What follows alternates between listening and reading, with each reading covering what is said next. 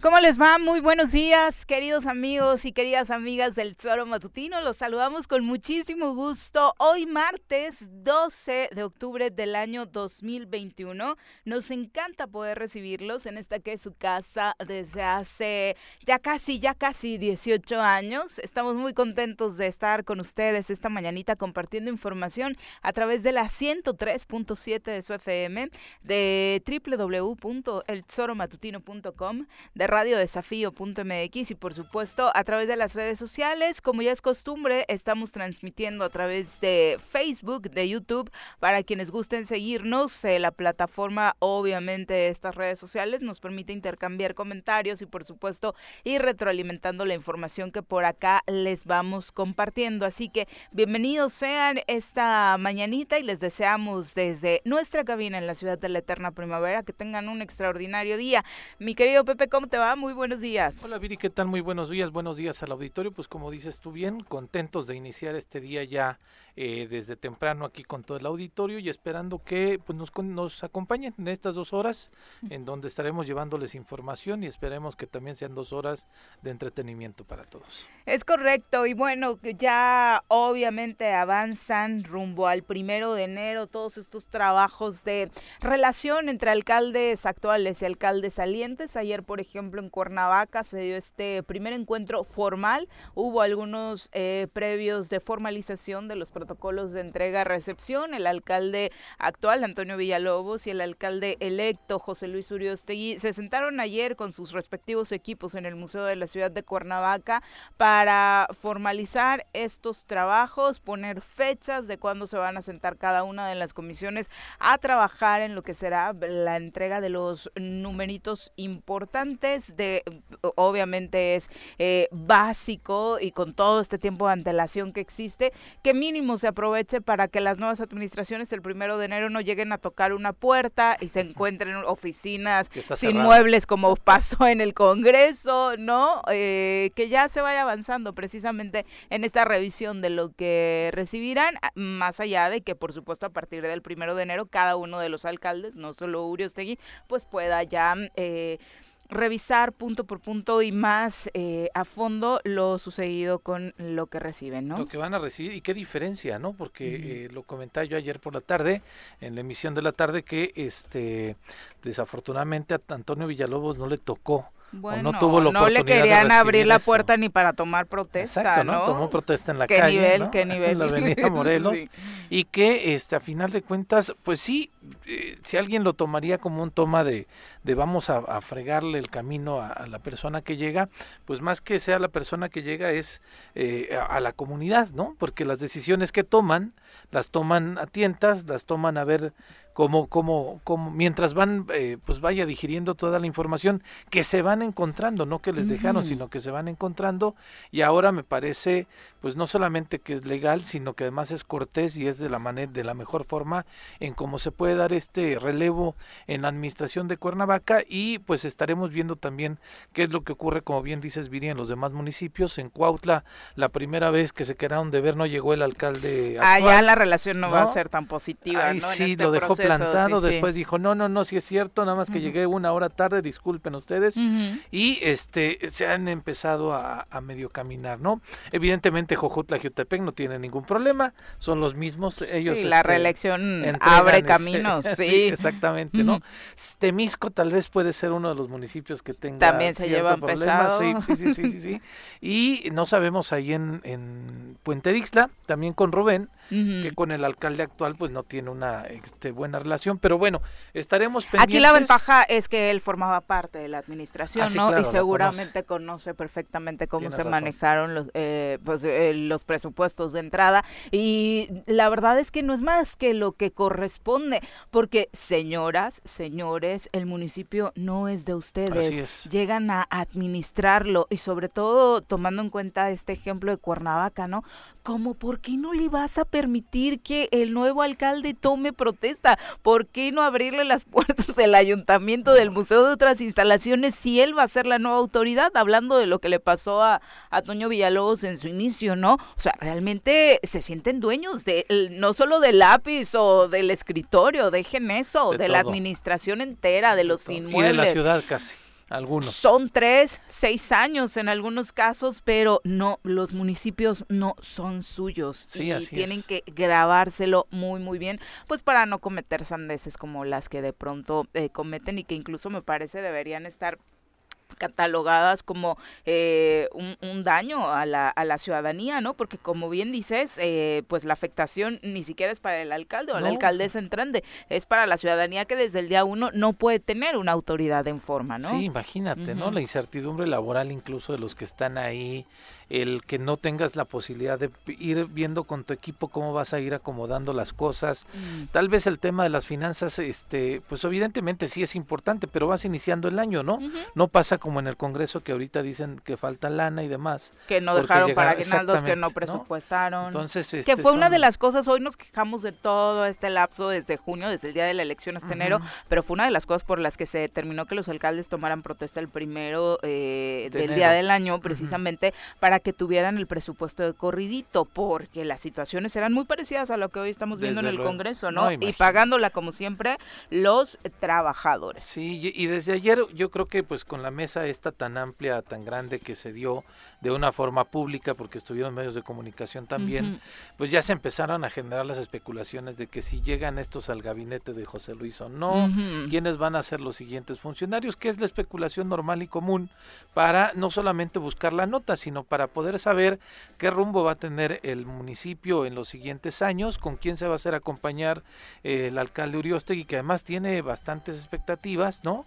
Eh, porque regresa el PAN al poder a través de un ciudadano, ¿no? Pero sí regresa ahí y este dio el comunicado, me parece que aguanten, que los que estos que nos comen las ansias por saber quiénes van a llegar, que hasta el hasta diciembre y casi el primero de enero es cuando ya sabremos quiénes van a acompañar. Pero ahí se sí, de hecho lo dijo en la ceremonia que muchos de los que están ahí ni siquiera van a formar parte de ese equipo, ¿no? Que forman parte de este eh, comité de entrega-recepción, pero igual y ni siquiera llegan, ¿no? al, primero de enero. obviamente las especulaciones se levantan porque estuvieron como invitados personajes, amigos, amigas nuestras como Alicia Vázquez Luna, que como usted sabe, bueno, es una mujer, por eso la consultamos acá de manera muy seguida, por eh, su experiencia en el tema de la seguridad, ¿no? De inmediato su presencia fue de las que más especulaciones levantó, pensando en que sería nombrada como la encargada de la seguridad en el municipio de Cuernavaca, aunque con todos los asegúnes que esto trae, porque ni siquiera sabemos, y José Luis Uriostegui va a firmar el,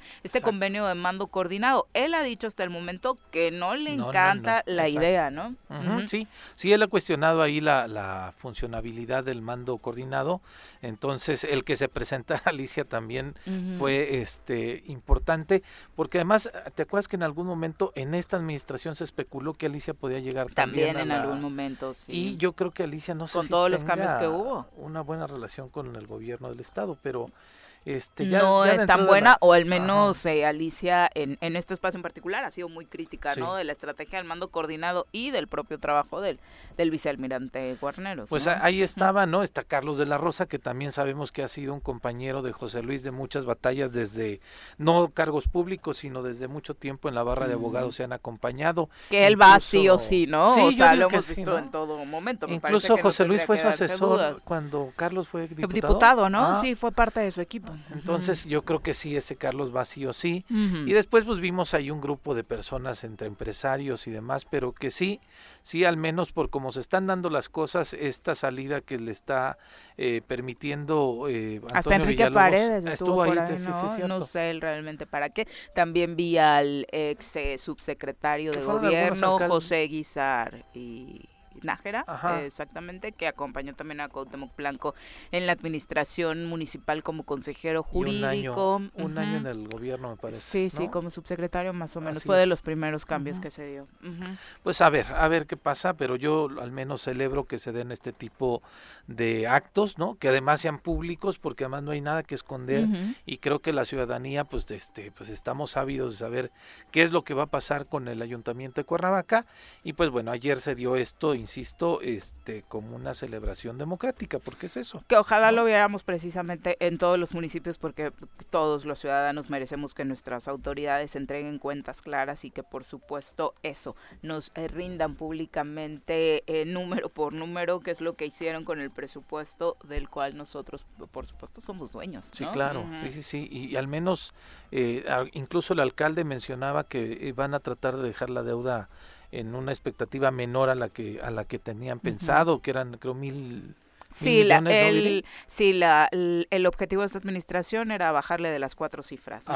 parece que sí y parece que se, va a cumplir, ¿no? Entonces, este, también esos anuncios dan gusto, porque de pronto le damos al, al ayuntamiento y, y decimos no se ve que estén invirtiendo, no se ve que esté pasando nada, pero el atender también las deudas que heredó este que le heredaron a, él para tratar de no dañar más la administración siguiente, pues también se aplaude que se estén haciendo ese tipo de cosas y que además las anuncien para que no sea una sorpresa después de que diga el presidente municipal entrante o el electo en este momento, oigan, es que me dejaron una deuda así, yo no sabía, ¿no? Ya le están anticipando que sí tenemos una deuda complicada en el ayuntamiento, pero que al menos se ha hecho el esfuerzo, insisto yo, de disminuir esa cantidad. Que, que ese, esa cantaleta también tendría ya que acabarse, ¿no? Sea, hiciste campaña, te esperaste un año para tomar protesta de cualquier alcalde y que luego a partir de enero vengas con que, uy, es que me dejaron una deuda enorme y no puedo hacer nada. Se supone que cuando te estás lanzando para administrar un municipio o un estado, como también es el caso,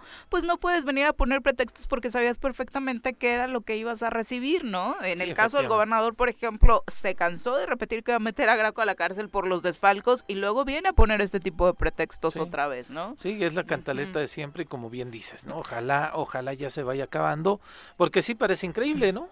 Te postulas, pues, ¿sabes para qué? De pronto a mí me da risa que este después de que ya ganaron hacen este vamos a recorrer la ciudad para ver las necesidades, las necesidades Ya, ya se les empieza a complicar, ¿no? En campaña son todos poderosos, son Batman, Superman, que por cierto ayer salió del closet, eh, sí, no, en un cómic, wow, eh, que fue el día de, la salida del closet de ayer, por cierto, para todos los fanáticos de los superhéroes, pero bueno, eh, de pronto vienen a hacer esos superhéroes, ¿no? Que pueden con todos los problemas de la ciudad, toman protesta y uy, ya no se puede con absolutamente nada porque el anterior hizo destrozos todo lo malo. pues, Todo el mundo hablaba de solucionar el agua, ¿no? El tema del agua en Cuernavaca. hasta candidatos a diputados, ¿no? Sí, sí, sí. pero, en fin. 7 con 15 de la mañana, vamos a nuestra primera pausa, regresamos con más. Gracias por continuar con nosotros. Eh, un abrazo a todos los que ya están conectados, precisamente viendo sus comentarios. Ahora vamos con ellos. Justo hoy solía ser cuando, a ver, los niños que toman clases en línea, cuando había clases presenciales, hoy era un día muy importante en la escuela. era una celebración eh, y creo que en los últimos años, de hecho, ha, venido disminuyendo. Lo conocimos varias generaciones el 12 de octubre como el Día de la Raza.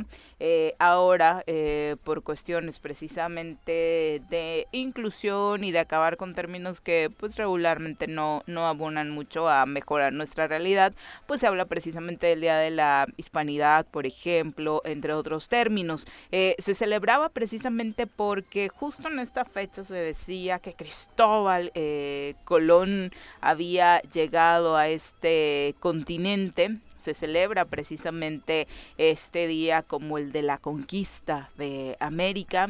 Y el descubrimiento más se enarbolaban precisamente, exacto, el descubrimiento en España le dicen la, conquista, y es ah, fiesta nacional para, para ellos, ya sabemos las diferencias que traemos en los términos ahora eh, y, y, obviamente se, se hablaba mucho de, de este día precisamente por eso, ¿no? Porque había visto precisamente Cristóbal Colón por primera vez tierra y que justamente, bueno, principalmente los grupos que eh, pues defienden más la identidad indígena en nuestro país eh, normalmente utilizaban este día para ir a aventarle cositas a la ah, glorieta de Colón y todo eso, ya no está para Colón.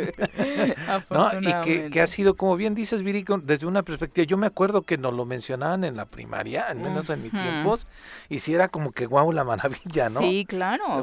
llegó Colón y con las tres, este... Vaya favor que nos hizo, ¿no? Entonces, este, desde una perspectiva distinta, después vas creciendo y vas eh, haciéndote de otras, eh, pues otra literatura que te va llevando de cómo, eh, pues vaya, vino, pues, este, ya así después la conquista, ¿no? Porque primero es el descubrimiento de Colón. Era muy Disney, ¿no? La, la, historia que nos contaban, obvio sin sangre, obvio sin todas las vejaciones que se dieron en medio de ese descubrimiento y luego conquista. Sí, pero te digo, ya después vas cambiando y ahora en nuestros tiempos con este debate que hay entre si ponemos a Colón o lo no ponemos es parte de nuestra historia o no y que unos se indignan, otros dicen que es reivindicativo. Aquí teníamos a un este Hernán Cortés justo en la colonia el de Lomas de Cortés que fue retirado y se puso allá Cuauhtémoc, si es Cuauhtémoc el que está ahí, ¿no? Entonces, luego lo pintaron de lo pintaban de verde, exacto, ¿no? y que y que ahorita el el, el, el Hernán Cortés que estaba ahí está guardado en un lugar porque también fue un grupo de personas que dijeron que no lo querían ahí porque les causaba por cierta indignidad que estuviera ahí este una glorieta en o sea, un monumento a, Hernán Cortés, al conquistador. recuerdo que en los inicios del programa, obviamente una de las secciones que de hecho sigue siendo de las top, entre las que más han gustado en la historia del programa, era precisamente la de Crónicas de Cuernavaca con Víctor Manuel Cinta, que en paz descanse. Y la verdad es que era uno de los más férreos defensores de que teníamos que quitar ese, ese Hernán Cortés, teníamos que quitarle el nombre al Paseo del Conquistador. Eh, bueno, él eh, obviamente defendía que cualquiera eh, que ocupe un espacio en nuestras calles debería ser mínimo un héroe nacional, ¿no? Si no local, mínimo un héroe nacional para reivindicar toda esta parte de la historia nuestra perdida, ¿no? Durante muchos años que ni siquiera en unas eh, generaciones no tan anteriores, pues ni siquiera nos reivindicaban en los libros de texto, ¿no? Sí, exactamente, ¿no? Entonces, por eso te digo, ya después con el tiempo, eh, no sé si fue porque crecimos y te, te haces, te llegas de más literatura o el mismo tiempo también nos ha llevado a que veamos desde México desde una manera y una perspectiva distinta como la ven desde luego los españoles. Estaba viendo a Aznar otra vez este lo que estaba diciendo sobre México, entonces decía, no, pues gracias a nosotros llegó la iglesia y gracias a nosotros llegó no sé qué. No, pues bueno, pues es como que, muy agradecidos que usted diga, señor Aznar, pues tampoco, ¿no? Eh, por supuesto, este tema de la relación de Cuauhtémoc Blanco con Gerardo Becerra sigue ocupando espacios, ¿no? De nueva cuenta en reforma a nivel nacional ayer se, eh, eh, se debatía este asunto en el que Gerardo sigue pues revelando algunos detalles de cómo opera el, el gabinete de Cuauhtémoc Blanco. Enumeraba en esta columna precisamente eh, pues que después de las 2 de la tarde ya solo es fiesta en ese gabinete, ¿no? Eh, por ejemplo, dentro de las fórmulas de trabajo. Lo que sigue siendo muy obvio es que solamente sigue mencionando un grupo, este relacionado con el medio hermano eh, de, de Cuauhtémoc, y pues no toca ni con el pétalo de una rosa al otro grupo, que no sé si sea grupo solo él, de, de José Manuel Sanz. Yo creo que ya se ha quedado aislado, Viri. No sale en ninguna de sus declaraciones. Sí, no, yo creo que ya no hay otro grupo. O sea, yo creo que sí hay grupos todavía al interior, pero el que tomó sin duda la fuerza dentro del gabinete, dentro de esta administración, es el grupo donde está Pablo Ojeda y el hermano del gobernador, ¿no? Y eh, José Manuel poco a poco se fue o lo fueron aislando, eh, ya no era el todopoderoso, pues decíamos al inicio de la administración, quien daba las entrevistas en los eventos era José Manuel Sanz, donde estaba la atención de los medios de comunicación era José Manuel Sanz, en donde eh, funcionaba el gabinete, el gabinete daba cuentas a José Manuel Sanz, ni siquiera tanto a Pablo Ojeda, a pesar de ser él el secretario de gobierno. Entonces, este, yo creo que se ha ido aislando mucho que si hay un acuerdo de que él aparezca en los eventos públicos en los lugares importantes, porque además aparecen en primera fila. Yo decía, de pronto este exceso y abuso de los funcionarios de querer estar apareciendo en las fotos de los eventos, cuando entregaron los premios a los, los reconocimientos económicos a los medallistas, este, a los deportistas, ¿no? Todos los en las sillas, el gabinete, el gobernador, que el gobernador lo entiendes, pero todo el gabinete, dos filas de gabinete y los chavos que ganaron las medallas atrás. Sí, pues es que tienen tan pocos eventos que todos quieren salir. Sí, pero dices tú, oye, pues la fiesta es para los chavos y el reconocimiento es para ellos, ¿no? Pero bueno, y ahí estaba José Manuel Sanz, pero te digo, ya aislado, ya no tiene los micrófonos de los medios de comunicación, ya no les rinden cuentas los de los miembros del gabinete y me parece que aislando y por eso quizá Gerardo no lo toca, además de, de que pues Gerardo está claro, ¿no? Este es parte de su equipo de José es de las pocas personas que le siguen siendo leales, ¿no? Dentro, dentro, fuera. Y, y esto es a razón de que ayer mismo Enrique Paredes eh, señaló que podría presentar nuevas denuncias contra el gobernador Cuauhtémoc Blanco, pero ahora ya eh, directamente en contra de esta administración como gobernador por los malos manejos en ciertas áreas. Mencionó que, por ejemplo, hay movimientos bancarios inusuales, eh, tal y como se venía reportando como alcalde, mencionó que a su oficina han llegado varios expedientes que están bajo análisis a fin de conocer si dan para tramitar denuncias formales. Así que eh, llamando, ¿no? Como cuando se viene un nuevo estreno de películas, así de espérenlo próximamente. Anunció un tema ahí que había una red de corrupción en la cuestión de, salud. Eso lo anunció ya hace como dos, tres semanas. Y esa todavía no ve la luz, no, ve la luz. Pero además, mira, gran parte de la especulación del del por qué lo platicamos aquí, de que a Gerardo le pidieron su renuncia, no realmente él la presentó, sino la pidieron, y porque argumentaban desde dentro del gobierno que Gerardo Becerra fue quien filtró esta información a Enrique Paredes. Y después, la semana pasada, después de que se dio la salida de Gerardo del gobierno, vimos en un eh, en, el club de golf, a empezar, de aquí de Cuernavaca, este un desayuno o era una comida de Gerardo Becerra con Enrique Paredes, lo que parecía. Le habrá entregado más. Le habrá entregado más información ahí.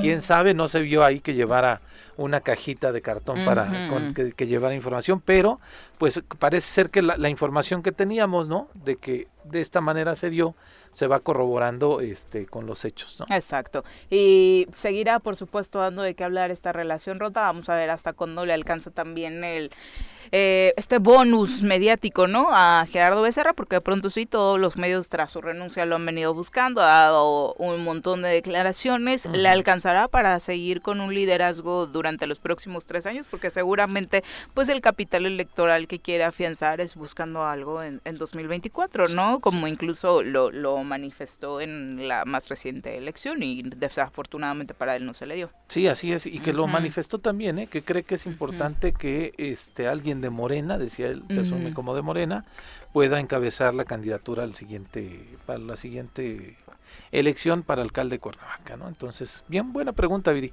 No sé si le alcanzará. sí, dice que va a volver a salir a las calles, ¿no? Vamos a ver también cómo se da ese tema con la pandemia. Supongo que en los siguientes tres años, ojalá que todos eh, aprendamos a llevar mucho mejor este tema y creo que de hecho sería muy sano para Morelos también que la exigencia hacia nuestros gobiernos, particularmente el gobierno estatal, pues si pudiera reflejarse, ¿no? Eh, directamente en las calles, porque desafortunadamente la pandemia, dentro de las cosas positivas que ha traído para algunos, ha sido para el propio gobierno del estado de Morelos, haciendo parecer que como no hay gente en las calles manifestándose, pues están muy contentos con el gobierno actual, ¿no? Sí, sí, sí, no pasa nada, entonces la gente no sale a las calles, no hay nadie que me reclame, no hay nada que, que hacer, entonces yo me sigo gobernando como lo he hecho hasta ahorita, ¿no? Hasta las 2 de la tarde, dice Gerardo, ¿no? Exacto. así. Tú imagínate, 2 de la tarde ya. No, pero Qué fuerte, la, ¿no? la onda también sería a qué hora inician, ¿no? ¿Qué será? Pues desayunito rico, llegan 10, 11 a la oficina, ¿no? Pues Dependiendo si hay evento o no. Bueno, es una es una gran vida la que la que se dan al parecer. Son las 7 con 31 y volvemos con más.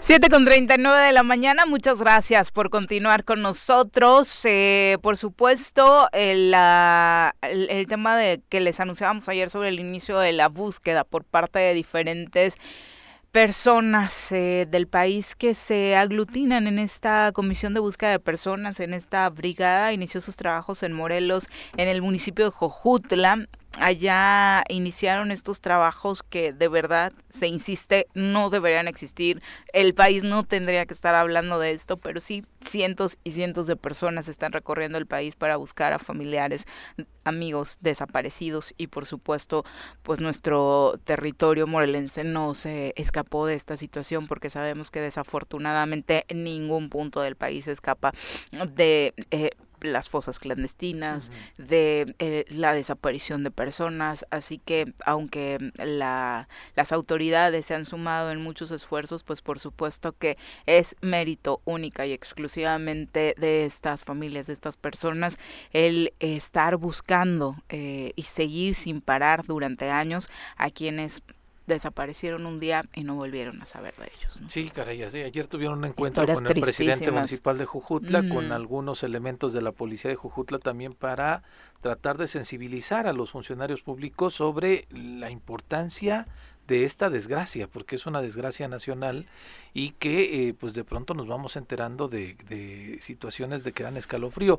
Y Jojutla es pues obviamente un espacio emblemático porque ahí fue donde eh, pues hay fosas, donde hubo fosas, donde se encontraron fosas, donde incluso el rector en aquel momento Vera este junto con la universidad se apostaron ahí para tratar de empezar a identificar cuerpos de gente que evidentemente no se sabía eh, pues quiénes eran, ¿no? ¿Por qué estaban ahí? Que los protocolos al parecer de la fiscalía anterior no fueron los más adecuados para poder pues este depositar los cuerpos ahí y por eso la importancia de Jujutla que incluso uno de los documentales de Carolina Corral estuvo nominada al Ariel. Exactamente y sobre ese tema. reseña una reseña muy muy muy este pues impactante de todo lo que se encontraba ahí en ese municipio, ¿no? Por eso yo creo que escogieron este municipio como el lugar en donde empezaron los trabajos. Exactamente, van a ser 16 en total los municipios de entrada en los que van a estar realizando estos trabajos, más otros que pudieran sumarse dependiendo de la información que vayan recibiendo eh, a través de estas eh, brigadas, que como sabemos es un trabajo duro, es un trabajo directo en campo, literal, en campo, buscando en los terrenos en el territorio en donde les dicen, miren, tal vez algún día por ahí eh, existe la posibilidad de que pues existan cuerpos eh, enterrados, van y, y, desafortunadamente ellos mismos tienen que buscar. Y aunque entiendo que eh, hay muchas buenas intenciones por parte de las autoridades actuales, pues por supuesto insistir en eso, ¿no? En que es un mérito totalmente de, los ciudadanos y que precisamente revela y exhibe lo mal que muchas autoridades han actuado al no brindar seguridad, ¿no? Y que es necesario, hablándolo desde la cuestión de las víctimas, poniéndonos en ese lugar, es, es necesario para terminar con esa incertidumbre, Viri, y ese dolor permanente de la familia. Es decir, el poder encontrar el cuerpo te genera una estadía de pues cerrar tal vez un ciclo, ¿no? De un dolor permanente o eh, porque también sigues teniendo muchos, la mayoría parte de los padres yo pues, creo que siguen teniendo la esperanza, mental. pero tienen la esperanza de encontrarlos vivos, eso sí también. algunos, creo que incluso otros sí salen a este camino sabiendo que el final eh, ya está más que cierto y lo único que quieren precisamente es eso, ¿no? Muchos lo mencionan, tener un lugar a donde ir a llorarle, ¿no? o sea, y, y, por supuesto que eso y, es entendible, a muchas familias les da la poca paz a la que eh, pudieran aspirar ante una situación tan eh, terrorífica como esa. Pero bueno, pasemos a, a temas muchísimo más agradables, afortunadamente, y parte de lo que pudiera ayudar a mejorar nuestras condiciones de seguridad es la recuperación de nuestros espacios, de los espacios públicos, de los lugares que siempre fueron importantes para nuestras ciudades y que de pronto, pues por malas administraciones, por cuestiones eh, desafortunadas como sismos, en este caso, pues se vieron dañados. Y hoy nos acompaña en cabina el regidor de Cuernavaca, César Salgado, a quien recibimos con muchísimo gusto para hablar de un espacio hermoso de Cuernavaca que afortunadamente ya podremos volver a caminar, a recorrer, a, ir a echar obvio, sí. porque también se presta mucho para eso, regidor, lo siento, pero también es, es parte de la tradición. Pues del amor, del, amor, Del paseo ribereño. Muy buenos días, César, bienvenido. Buenos días, eh, Viri, buenos días, Pepe, y buenos días a todo el auditorio que nos escucha. Sí, verdaderamente se presta para, para mucho y este también para hacer deporte. Ah, claro. O sea, es un, es un lugar precioso que aquellos que les gusta eh, correr, ¿verdad? En lugares así agradables, con paisaje, con, oxígeno, aire puro, con árboles, con pájaros, con el ruido del agua y con todo lo que es el paisaje mismo, sería sería muy bueno.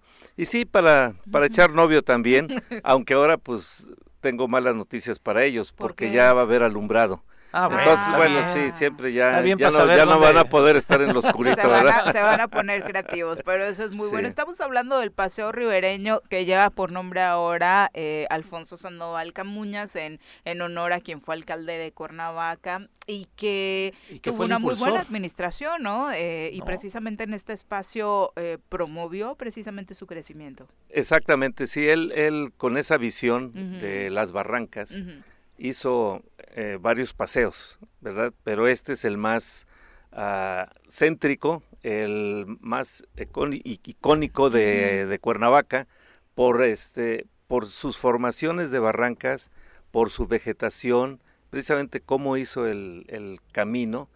Es decir, es uno de los principales, porque hay otro del Salto Chico y hay otro allá por Chamilpa, que también este, recorre, pero no han tenido ese éxito como está como lo ha tenido este paseo ribereño. E igual en otros municipios nos están escuchando y son de Pisa y corren Cuernavaca, exactamente dónde está, de qué paseo estamos hablando. Muy bien, para ubicarlos, la mayoría de las personas conocen la iglesia del Calvario, que es en la avenida Morelos, donde está nuestra Virgen de Guadalupe, ahí este, en el monumento sobre la avenida.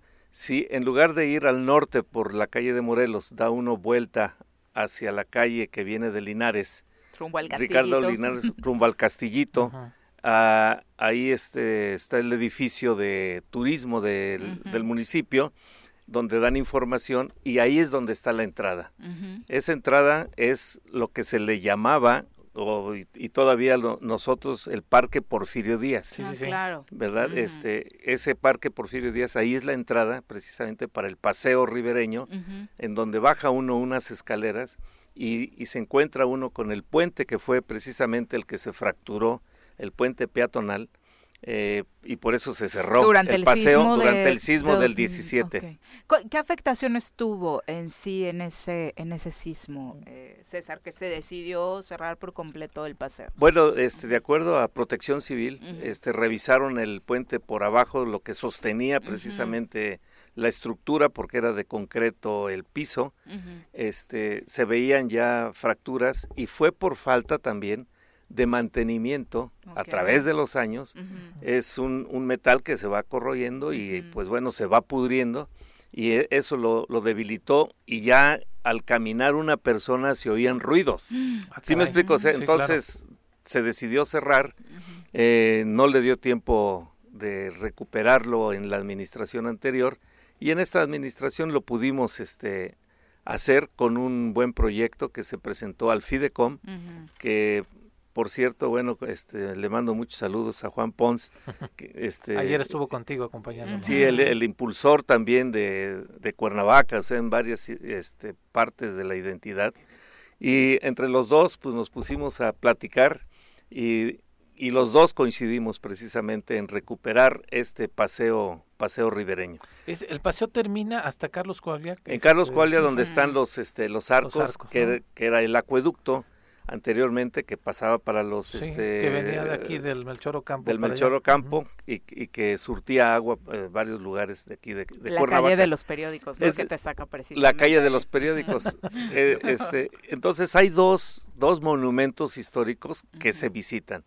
Cuando entras es el puente del Porfiriato y cuando sales es en la época antes del Porfiriato que es el acueducto que son son este edificios como puentes emblemas de la ciudad. y es increíble César digo el paréntesis acá ahora que mencionas a Juan Pons eh, lo importante que es que gente que realmente ama Cuernavaca gente de la localidad que conoce el significado de, de estas bellezas arquitectónicas y naturales luchen por preservarlas no o sea e, este trabajo que ahora nos platicarás va a ser inaugurado el próximo 15 de octubre es precisamente porque Juan y tú es tú que son amantes de nuestra ciudad y y, obviamente siempre tratan de promoverla en el lugar en el que se paren, unieron esfuerzos para que cada uno desde su sector pudiera impulsar la recuperación de este espacio. Sí, siendo él el director precisamente del FIDECOM, eh, y teniendo amigos en el consejo que son empresarios y que también deseaban que se, que se hiciera, pues lo único que nos pidieron es preséntenos un proyecto.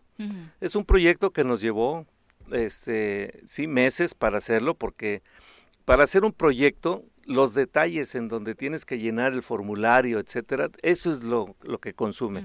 Pero sobre todo, ¿cómo le haces para preguntar cuánto costaría recuperar ese puente peatonal? Pues primero este hubo estudios, ¿verdad? Con gente colgada precisamente que estuviera por abajo del puente, etcétera, o sea, fue fue algo que eso fue lo que el municipio puso el proyecto que nos costó algo de dinero. Este en ese sentido y bueno, pues después de ahí empezamos a hacerlo y luego se nos viene la pandemia, que entonces se para todo, se todo prácticamente todos nos paramos en todo. Sin embargo, con el esfuerzo y diciendo, a ver, ya está aceptado el proyecto, ya está para hacerse, ahora vamos a hacerlo. Y finalmente se, se pudo lograr con una firma del convenio que se hizo entre el gobernador y, el presidente municipal en, Palacio de Gobierno. ese, ese convenio fue, sí, va adelante, les mandamos el dinero a depositar, es una cuenta especial en donde no se puede utilizar ese dinero para otra cosa que no sea precisamente lo del proyecto del paseo ribereño. Y ahí estamos, Viri, ya precisamente para el 15 de octubre, este, lo estamos ya cortando el listón, en donde está invitado el gobernador, este, presidente municipal y algunos, este, también gente de la sociedad civil y gente de gobierno, tanto estatal como municipal, que vayan, disfruten, o sea, no es un evento en realidad así protocolario, es un evento de la sociedad en donde los, testigos, en donde los testigos van a ser precisamente las autoridades. ¿Qué le, ¿Qué le hicieron? O sea, aparte de estas mejoras, de este remozamiento y de fortalecer las estructuras para que no haya ningún riesgo a la gente, ¿qué más vamos a encontrar? Ok, para, para, este, para esto tuvimos que estudiar muy bien lo que había sido el dictamen de protección civil del anterior trienio eh, y vimos el puente, vimos las laderas que había rocas un poco sueltas, vimos precisamente un puente que abajo que también este se utiliza mucho en el en estas épocas de muertos, ¿verdad? Este es que se mueve el, puente. Eh, vimos algunas ramas de, árboles que estaban este en peligro de que se cayeran. Eh, en fin, esa esa parte importante. También los baños se fracturaron y se echaron a perder. Eh, entonces tuvimos que hacer el proyecto del puente, poner una protección en las laderas donde estaban fracturadas algunas piedras que se quitaron las que estaban más sueltas, pero hay otras que están todavía con unas mallas protectoras que de primera calidad. Eh, se están haciendo baños nuevos, se está recuperando la caseta de vigilancia y también se va a poner un nuevo alumbrado para todo el camino porque... eso en materia de seguridad es fabuloso. En materia de seguridad es, muy bueno, porque ya los cables que estaban anteriormente, todos estaban muy mal, es que no había recuperación. ¿Se hizo en el 97? ¿Fue con Alfonso? Por ahí más o menos en el 96-97, sí, con Alfonso Sandoval.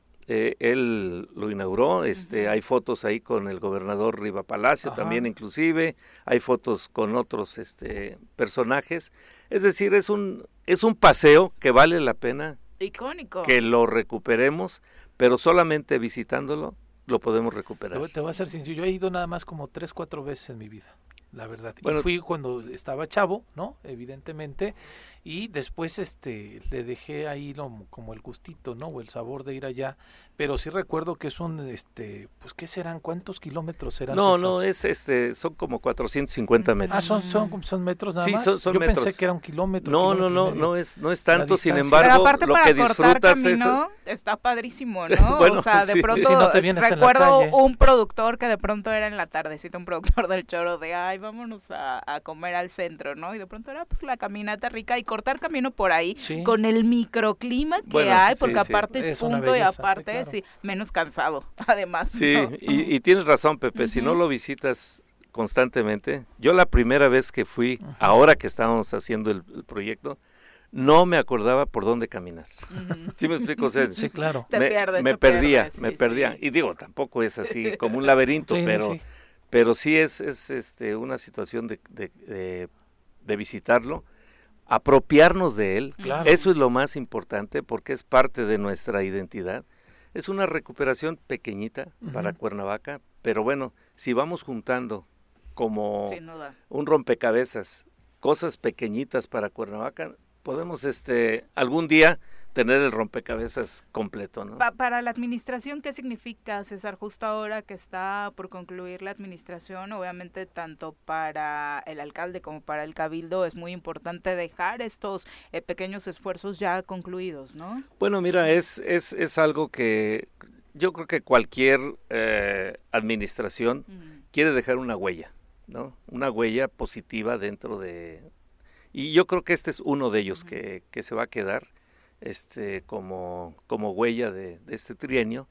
Y bueno, ojalá la ciudadanía aprecie que es una cosa que cuando se quiere trabajar en equipo, en conjunto, sí se puede y se pueden lograr cosas muy muy buenas, ¿no? Este, Sin duda. Estamos pensando pronto otra cosa que vamos a dejar aquí es una donación de dos camiones de bomberos que de Minneapolis, la ciudad hermana, nos mandaron, están en, a punto de mandarlos, están en los trámites ahí de los pero de ellos, de ellos nada más, ya está listo todo desde aquí para recibirlos en la frontera.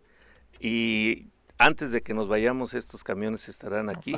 son, son cosas que, que bueno, son obligaciones del, del, municipio de hacerlas, ¿verdad? Sin embargo, cuando se logran, pues se quedan como una administración que sí tuvo algo, pues, algo, algo, algo dejó. Claro, y ya será también parte de nuestra responsabilidad cuidarla, porque de pronto hay que aceptar la culpa. Si dejamos perder estos espacios muchas muchas veces es porque o ensuciamos, o grafiteamos, o no le damos el cuidado que necesitan, porque también la infraestructura de las ciudades necesita un cuidado. Ojalá podamos transitar en, en este paseo ribereño, principalmente sin contaminarlo. César, ¿cuántas veces no hemos hablado de lo mucho que hay que cuidar nuestras barrancas? Así es, no, digo, y toda todavía hay muchísima gente que está tirando su drenaje a cielo abierto a la barranca. Es, es una pena porque con una inversión pequeña de dos, tres mil pesos en sus casas pudieran hacer un recolector para que por lo menos semi tratada la puedan echar a, a la barranca, pero la gente no está dispuesta a, a, invertir, a invertir por la salud de uno, ¿no? O sea, de, de uno, cuando digo uno, es la salud de todo el mundo, ¿no? En ese tenor. Oye, César, e, esta inauguración es el 15. el 15 a, las 6 de la tarde. Después del 15 ya va a estar abierto. Va a estar este abierto, sí, mira. Este, ¿En qué horario? Pensamos que vamos a, a, cobrar 30 pesos. 30 pesos, este, el por qué 30 o no 20 o por qué no 40.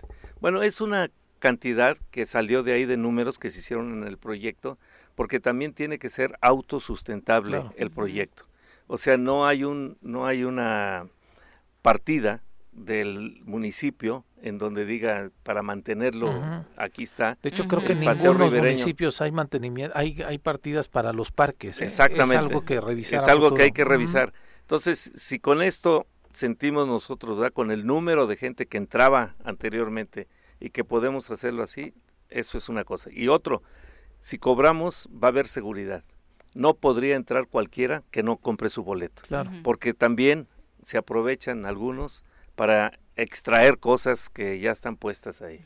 Y eso también pues es parte de nuestra cultura de los de la gente que va y extrae eh, cosas y luego las encuentra uno en algunos tianguis este, vendiéndose. Oye, ¿y de qué hora, qué hora estaría funcionando? Este, todavía no, no, se ha definido. Este, este, este proyecto se va a entregar al área de turismo. Ellos son los que van a administrar todo el y estamos en el en el punto de hacer precisamente el reglamento de. Pero sentimos nosotros que a las nueve de la mañana ya ya se podría abrir y cerrar ahí sí este hay que ver también, ¿no? Pero siéntanse seguros que hay seguridad. ¿Sí me explico? O sea, ese, es un punto. Ah, no iban, dice, no, es que no voy porque me siento solo. Pues claro, porque estaba solo. Sí, claro. Pero si entre más gente vayamos más seguridad va a haber, como sucedió con el Melchoro Campo, Así es. Ujú. que lo recuperamos con al- nada más eventos mensuales y ya la gente que Se pues, a ya vivía ahí en el parque se fue a otro hotel. Qué cosa. Mi querido César, como siempre, un gusto charlar contigo. Igualmente, y los invitamos el viernes, precisamente 15 de octubre, a las 6 de la tarde se cortará el listón. Por Bien, ahí nos vemos, por supuesto. Muchas Y gracias. muchas gracias por la invitación. Muy buenos días, un gusto tenerte en cabina. Son las 8 de la mañana en puntito. Volvemos. 8 con 4 de la mañana, ya llegó, ya está aquí, don Paco Santillán. Ladies and gentlemen, llegó en esta esquina de la cabina del Zor Matutino el terror de Juan José R.C., el amigo de todas las colonias de Cuernavaca, águila de nacimiento, merengue por adopción y vaquero por decisión, un político de altura. Él es Francisco Paco Santillán. ¿Cómo te va, Paco? Muy buenos días. Viri, Pepe, ¿Cómo estás? una disculpa. Digo, ayer rating malísimo, llegan hoy con la esperanza de que suba y yo llego tarde. Disculpen. Lo mismo dijo el de ayer, ¿eh? No, O sea, no, no. Se los dejo alto para que mañana. Sí, y No, además- hombre. Porque pobre un día cuate, los no- vamos a juntar a se- ver no- si realmente. No, se da cuenta que el lunes está re mal, yo lo monitoreo. Sí, hijos, a ver si hay que pasarlo al viernes no, o otro día. Oye, andas de fiesta. Por, 205 años de tu América, es hoy. ¿Es hoy, es hoy- ¿no? hoy 12 de octubre? Es 12 de octubre, No, exacto, Ni sí. sabes en qué No, día estás estás, cañón, Paco. Santillán. No, hoy es no. 12 de octubre. Gracias, Silvana Santillán, por haber despertado a tu papá. Si no, no llego. Este. No, no, bueno. eh, hoy es el día del equipo más grande de México. Ajá. Ciento, ¿Qué? ¿105? Viene Sí. dormido y diciendo incoherencias. Sí, 105 años. Aparte, ¿no? Fue un buen fin de semana, por eso pensé que me decías, porque fíjate, Checo Pérez, Ah, sí, claro, sí. mis vaqueros Lo de ganaron, la Checo selección maravilloso, ganó, sí. este, y hoy el cumpleaños de mi América, se- cierra un gran fin de semana, que no es fin, bueno. pero Bueno. bueno. Está bueno. Lamentablemente el problema de los gaseros en el país se se puso muy álgido el día de ayer, golpes, bloqueos en la Ciudad de México y el Estado de México. Trabajadores del gremio gasero eh, anuncian que se van a paro indefinido en la zona metropolitana del Valle de México y amenazan con extenderlo a otros estados del país en caso de que las autoridades no atiendan sus demandas. Y es que ellos quieren ser incluidos en el margen comercial porque dicen que ahorita no tienen un margen de ganancias para poder seguir operando, que ya tienen muchas unidades en mal estado y que los precios en la actualidad no les dan para más. En Ciudad de México se manifestaron en al menos 14 puntos. Hay una persona detenida por abrir la válvula de una pipa para amedrentar a los policías desplegados en la zona. El secretario de Gobierno de la Ciudad de México condenó los hechos particularmente ocurridos en el eje 5 de insurgentes, ah, confirmando la detención de esta persona. Eh, la verdad es que la situación podría ser complicada también para Morelos porque viene en la lista de los estados en los que si no mejoran las cosas aplicaría el paro. Y es que lo que ellos quieren es que la Secretaría de Energía atienda su petición de ser incluidos en el margen de ganancia por la venta del energético. Oaxaca, Veracruz, Pachuca, Puebla y Morelos serían los estados Caray. donde habría paro, que no es una cosa menor. No, ¿no? hombre, te paralizan varias industrias que dependen de Mm, ahí, ¿no? claro. principalmente la alimenticia, ¿no? En algunos casos, no, porque además están los- las lavanderías, están otros más que utilizan para su funcionamiento el gas y no se diga, pues, el caos que puede provocar en las casas, ¿no? Tendremos Sí, que ver cómo no cocinamos, ¿no? Y estamos viviendo como un momento de, de un, por llamarlo de alguna manera, una confrontación entre el presidente y sectores vinculados al sector energético.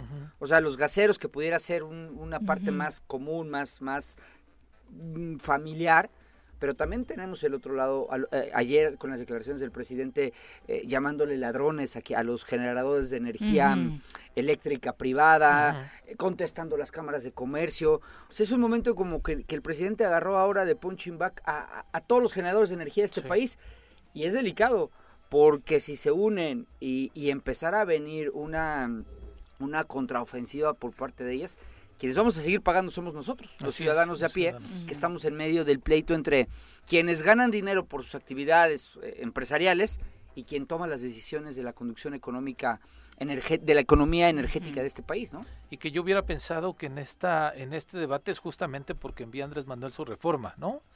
pero no, la Cámara. el de los gaseros no. Es el ah, del subsidio, ¿no? Pero este, con los gaseros la respuesta fue el, gas del bienestar, ¿no? O sea, para tratar de frenar supuestamente pues eh, el esquema de los precios hacia la población, sí. porque pues los gaseros eh, lo subían, lo bajaban cuanto querían, como querían, a la hora que querían y justamente fue este. Pero el otro tema de la energía es cuando manda esta reforma que yo pensé que iba a estar más cabildeada, ¿no? Este, quizá con el PRI, con un sector del PRI sí está cabildeada, pero el debate ha crecido y el tema, como dices tú, no el tema, el tono es el que ha crecido, este, que, híjole, no nos está dejando nada, nada bueno y parece que va a haber más complicaciones que una cosa de que, de que se lleguen a acuerdos. Es que acuérdate que eh, Andrés Manuel se acostumbró a pasar reformas constitucionales con toda la tranquilidad del mundo porque se quedó acostumbrado que en el trienio pasado armaba su mayoría con solamente con sus incondicionales. Eh, yo creo que hoy avienta esta, esta, esta, iniciativa bajo la misma lógica, pero se enfrenta a, un desánimo social que presiona al PRI.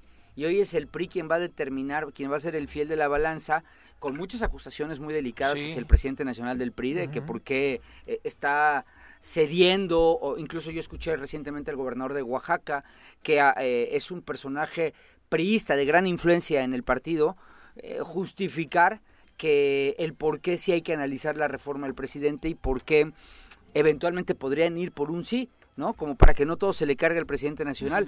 Pero que, a partir de ahí el rumor fue que Murat se eh, venía al gabinete de Andrés justamente en la CFE. Pero por ahí tengo información de que eso lo lanzaron de, personas muy cercanas al mismo Murat. regazó? Porque porque la idea es que Murat eh, vaya a otro espacio, sí, cercano al presidente, similar al que ya le dieron a otro gobernador priista, eh, pero no quieren. ¿Otra embajada? Porque no quieren que, que, esté lejos del país, ¿no? Sí, claro. Pero no, no creo que sea tanto por ahí. Pues, te lo comento porque me lo comentaron personajes cercanos al mismo al mismo Murat. Yo estudié con Alejandro, de hecho, la, la, carrera. Pero bueno, el tema es que eh, el PRI es hoy quien define ¿Quién le faltaba una cosita. Ya te endeudaste con Juanji. ¿Quién, definirá el, el, marco, el, resultado de esta, de esta, reforma? Que decían que necesitan 16 diputados. No, 70. 70. 70. Y, fíjate que me gusta, eh, o sea, el presidente dentro de si estás de acuerdo o no con su reforma, si estás de acuerdo o no con cómo está haciendo las cosas, la aventó políticamente, diría el mismo presidente, aventó una buena jiribilla beisbolera al PRI porque le aventó todo a ellos. Es el desgaste se lo están llevando. ¿Quieres dejarte el salinismo? Así Y venirte nuevamente. Eh, eh, de verdad, políticamente hablando, nada más me refiero a lo político fue una movida muy inteligente del presidente. En el discurso lo ganó. Suele hacerlo, los distractores que lanza AMLO son maravillosos, ¿no? en eso ni siquiera le quitamos mérito. César Hernández, un abrazo, felicidades para ti, dice que nos está escuchando desde el centro de verificación en Cuautla, está cuidando el planeta. Eh, esperemos que hagan bien las verificaciones, no es lo único que falta que no las estén haciendo en forma, eh, no por ti, por las empresas. Eh, Cayetano Hipólito, también un abrazo, muchas gracias por sintonizarnos. Chacho Matar dice, felicidades al regidor por no claudicar en el esfuerzo para que este proyecto saliera adelante. También Eve Conde, eh, José Luis Portugal Méndez, abrazos Tatepalcingo, Leti Bam, que nos va escuchando rumbo a la Ciudad de México, Virginia Colchado, René Bello, el profe Arnaldo Pozas, Lili Lozada, muchas gracias por estar con nosotros. Y bueno, en el arranque, como siempre solemos preguntar sobre los últimos hechos en, en Morelos, nos quedamos con ganas de conocer así brevemente tu opinión sobre la comparecencia de Guarneros la semana pasada que fue el gran tema y de hecho lo sigue siendo en Morelos, eh, Paco. Mira, perdón que se los diga porque ustedes son también amorosos con la este, legislatura, pero sí les puso un baile. O sea, y no soy partidario de, de, lo, Eso es real. Los resultados de Guarneros no dejaban un solo elemento para que para que tuviera la razón eh, Guarneros. Pero creo que una vez más, aparto a Agustín Alonso, eh, le faltó mucho oficio político a los, a los legisladores para poder llevar a, a, una comparecencia mucho más dura, no porque tenga que ser un show o un circo romano, pero sí más dura en cuanto a los resultados pues reales. exhibirlo con la ciudadanía, Números. ¿no? Sí. Números, números, números, es- números. eso es contundente. Eh, Guarneros, oh, to- todo se repite, ¿eh? Lo mismo que vimos con, con el gobernador Graco se repite hoy y que se cuestionaba. Hoy se cuestionaba mucho que Capela decía que los narcopolíticos, bla, bla, bla, bla, bla. Hoy Guarneros hace lo mismo, pero tampoco da nombres. Tampoco da nombres y eso también es una, es una omisión o es un delito. O que no los dé, pero que presente las denuncias. Eso lo tendría que, que hacer. Dijo que la presentó en el 2019 ante la Fiscalía General de la República. Y que no lo dio un número de carpeta, pero dijo que eso hizo. Sí, pero, pero pues es lo que tú bien dices, y el, la- el número de carpeta. ¿no? Porque me parece que nada más se prestó ahí a, a- a- al distractor. Claro que en una comparecencia ante el Congreso, Que ese es cuando- un gran distractor. cuando O sea, vas y les dices- pone el tema, porque insinuó claro. de diputados Sí, presentes claro. que ellos traían eh, acuerdos con, con la delincuencia. Entonces, pues eso evidentemente jala la atención y desvía cualquier tema del terrible, la terrible situación en la que nos encontramos respecto a, a- a homicidios, homicidios dolosos, feminicidios, eh, robo a casa habitación, robo a vehículo.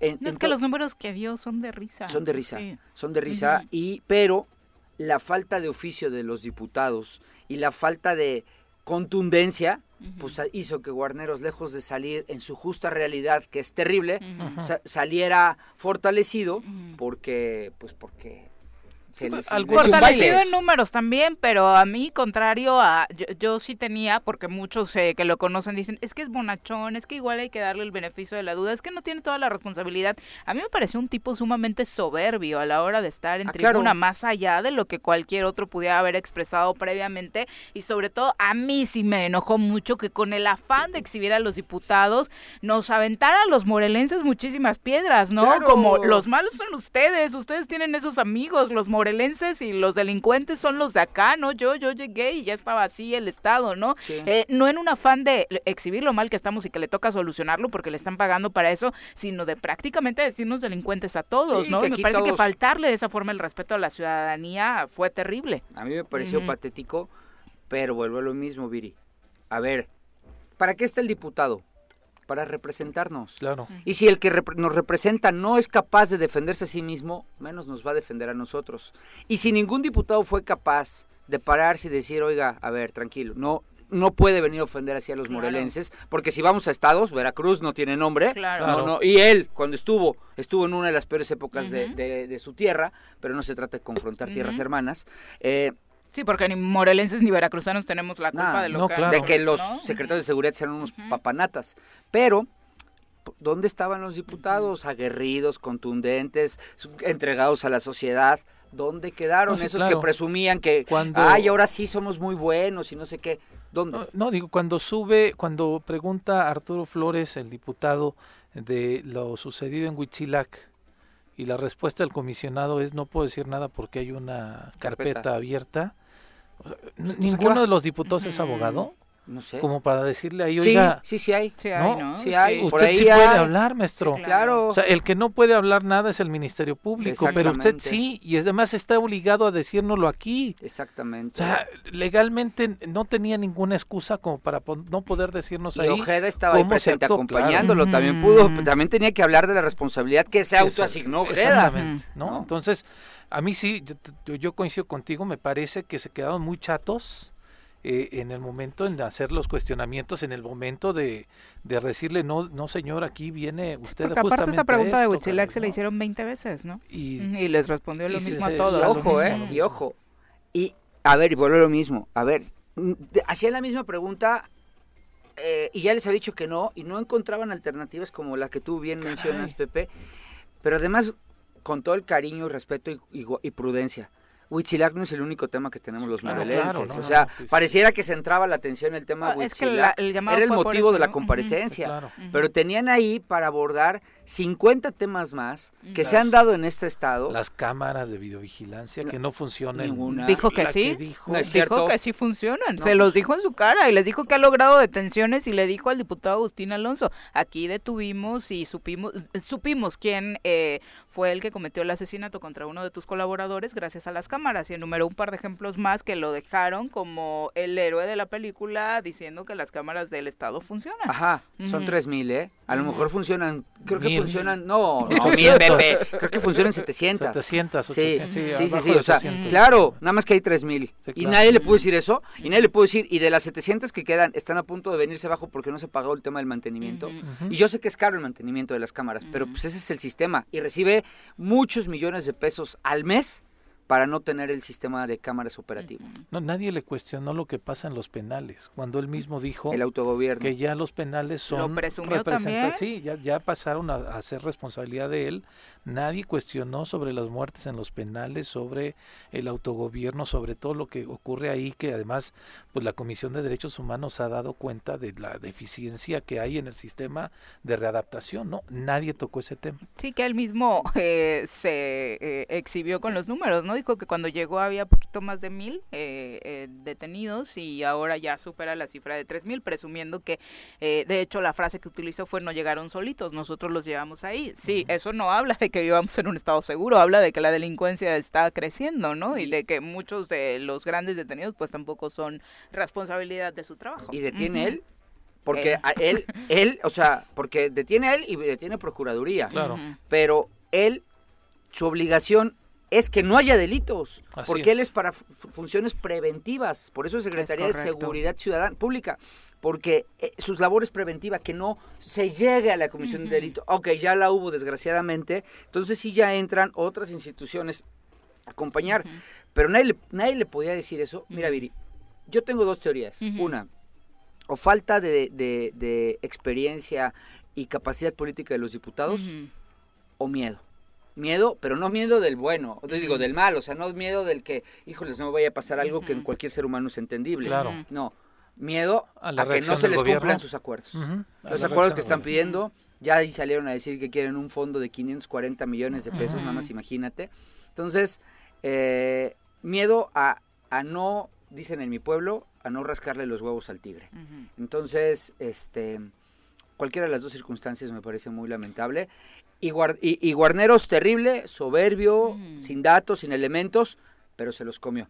Y los diputados que nos defienden, que son los morelenses, Mm. porque puesto en palabras de él, Guarneros es el veracruzano. Sí, claro. Ujú. Y los que sí son morelenses, los que estaban ahí para defendernos, para salir a, a- a- decir lo que, que sentimos y queremos, eh, cientos, de, mo- ciento- cientos de miles de morelenses, no hicieron su chamba. ¿No? Y eso es lo que me quedó a parece, deber, sin duda. lo que me Eh, parece terrible. Sí, claro. Porque me ha tocado vivir otras comparecencias. Incluso a mí me tocó la- una de Capela. Y de verdad, Capela, Capela era muy bravo también, ¿eh? Sí. Más, mucho más En el bravo discurso este. mucho más rudo, Mucho más sí, rudo. sí. Llevaba pancartas exhibiendo a los diputados, sí. ¿eh? Eh, Pero aún Más así... showman. Sí, sí, sí. Y, y era, y era bravísimo. Y yo recuerdo que en la comparecencia que tuvo con nosotros, el Congreso estaba lleno de anticapelas. y, se- y lo- y los invitamos y dijimos, órale, ahí aquí van a estar. Y se puso fea. Él enfrentó, pero también ahí no es porque haya sido en legislatura, o sea, no porque haya sido parte yo, pero es porque lo viví. Y, y era, y se, fue muy duro. A, a Normalicia Popoca le insultó muy feo.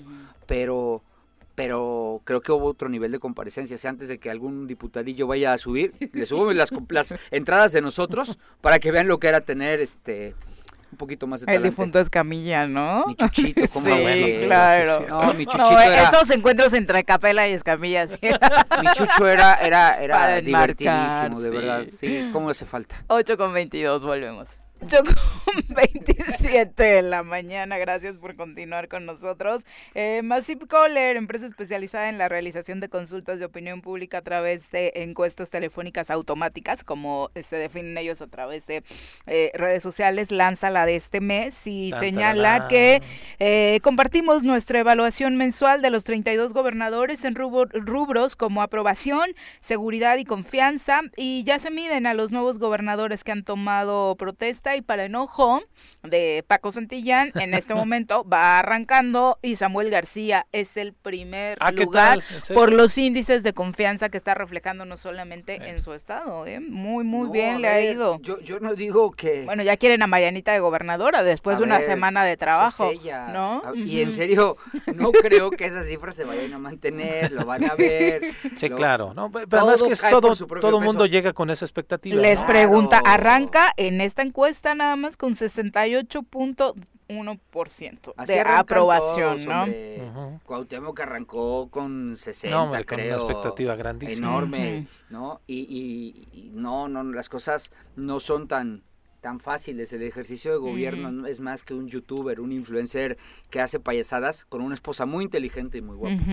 Oye, y también te vas a enojar porque sinceramente estábamos acostumbrados, busqué en el foco rojo en los últimos lugares al gobernador de Morelos, ya no está ahí, aparece en esta encuesta de, fanfarrias. eh, Massive Caller en el lugar número 21 con 37% de aprobación, ya está en la media tabla. A ver, a ver, ve. Yo nunca me voy a enojar por algo así. Nunca. Yo nada más me o sea, de verdad, sigo en el- o sea, me da Quisieras gusto. que fuera real, ¿no? Quisiera que esto fuera cierto. A ver, vuelvo a lo mismo. Por favor, ese 37% que dice que aprueba a Cuauhtémoc. Blanco, pues en Morelos somos casi 2 millones de habitantes, ¿no? Sí. Vienen siendo, no sé, 370 370 mil personas. No sean malos. Aquí Preséntenmelas. échenos una llamada. A uno, uno que apruebe la labor que ha hecho Cuauhtémoc Blanco como gobernador. Uno, porque yo me sigo parando en todos lados y no son más que críticas inventadas. Es cierto que hacía una reflexión con un gran amigo, actor político, a- esta- este fin de semana, que decía algo muy cierto. Dice, el, el problema es que a Cuauhtémoc no lo aprueban. No lo aprueba nadie en su forma de gobernar y la manera en que ha hecho las cosas en Morelos. Pero siempre tiene el colchón de la fama pública. Claro. Claro. Entonces eso hace que no lo odien.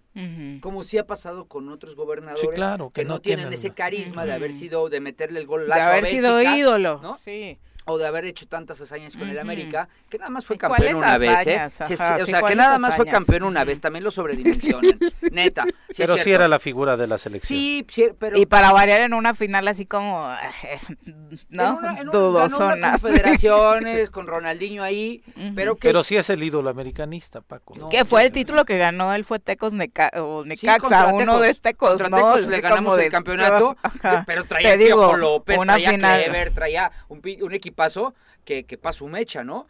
Pero Cuauhtémoc es todo lo que ganó con el América. Ay, sí ganó varias copillas estas que ustedes ganan Con la mucho, selección pedorritas, también. este, Pero es todo lo Con que la ganó, en, eh, o sea, no solo con el América, o sea, sí. Una confederaciones y Copa de Oro. Pero a Cuauhtémoc le va ese fenómeno, que no lo odian, no lo aprueban, porque nadie podría decir, nadie me puede decir un rubro en el que Morelos haya mejorado. Nadie. Un rubro relacionado al sexenio anterior en el que Morelos esté mejor.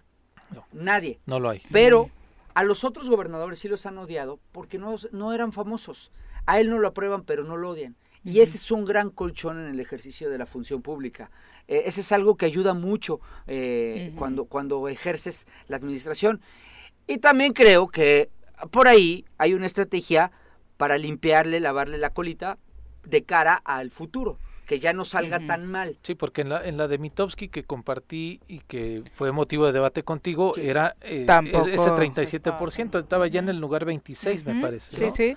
Entonces Ya está, esta en más o la menos franja amarilla, sí, ¿no? así. Salió sí. de la roja. Porque además tampoco ha hecho nada. Como para que esto sucediera, O sea, ¿no? a ver, dame- cuando yo tomé clases con Gisela Rubac y siempre estudiábamos los momentos en los que veías los picos de los gobernadores, Y un evento te lo detonaba, algo ¿no? pasaba, o de los presidentes de México. ¿no? Dime una cosa, algo trascendental, que se va y se toma fotos dos veces a la semana ahora y antes no era nunca. Ah, pero son, son actillos X, ¿no? De, ay, co- convenio de celebración, celebración de convenio de no sé qué más. No hay nada trascendental, no hay una obra pública, no ha habido, sale a hablar y la riega. Una reforma que mande al Congreso que Algo. vaya a El apapacho de. AMLO no. Ser, no, ¿no? sí, yo, donde me paré, Fue la mañanera, ya entra dentro del conteo de. eh, ¿no? pudiera ser, ser. pudiera ser el que, pero no fue Pero Papacho, como ¿eh? que tanto para arriba. No fue Papacho. Ay, sí, porque porque Cuau no, no, está solo. no sí. le, no, pero también, eh, hubieron invitados ahí que estaban en, en, la, en la zona de la... O sea, que no estuvieron en el presidium. Que me dijeron que Cuauhtémoc que estuvo hasta sentado. El evento que se Ah, en el primero, en el de José María Morelos estuvo en la esquina, ¿no? Lo echaron hasta la esquina y no lo saludó. Era como niña. Entró y no lo saludó. Regañado? Y que andaba como niño regañado, mm. que no le hacían caso. Entonces, y me lo contó uno de los fotógrafos que estaba ahí. Y, y, claro, hay cosas que no se saben porque no, no estamos y porque los eventos son sin público. Pero me dio varios datos muy interesantes de que no es cierto del trato del trato. Pero es que lo que queda públicamente es eso no el cuau no está solo de la mañanera. Pues AMLO es la política del pega y sobo no son las 8 con 34 vamos a nuestro reporte del clima. El reporte del clima semanal con Nuri Pavón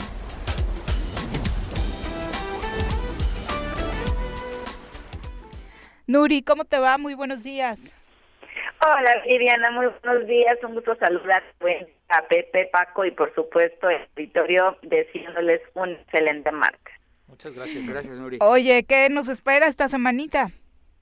Eh, así es, sí, vamos a estar esperando al menos en los siguientes días estabilidad atmosférica, cielo despejado, vamos a seguir teniendo elevación de las temperaturas máximas oscilando para lo que es la zona metropolitana de Cuernavaca entre 26 hasta 28 grados, amaneciendo con temperaturas de 13 a 14 grados. En lo que son los altos de Morelos para Tres más de 7, máximas aproximadamente 20 a 21 grados y en lo que es la zona oriente, este, en Pautla temperaturas máximas de aproximadamente 28 a 29 grados con una mínima de 15 grados.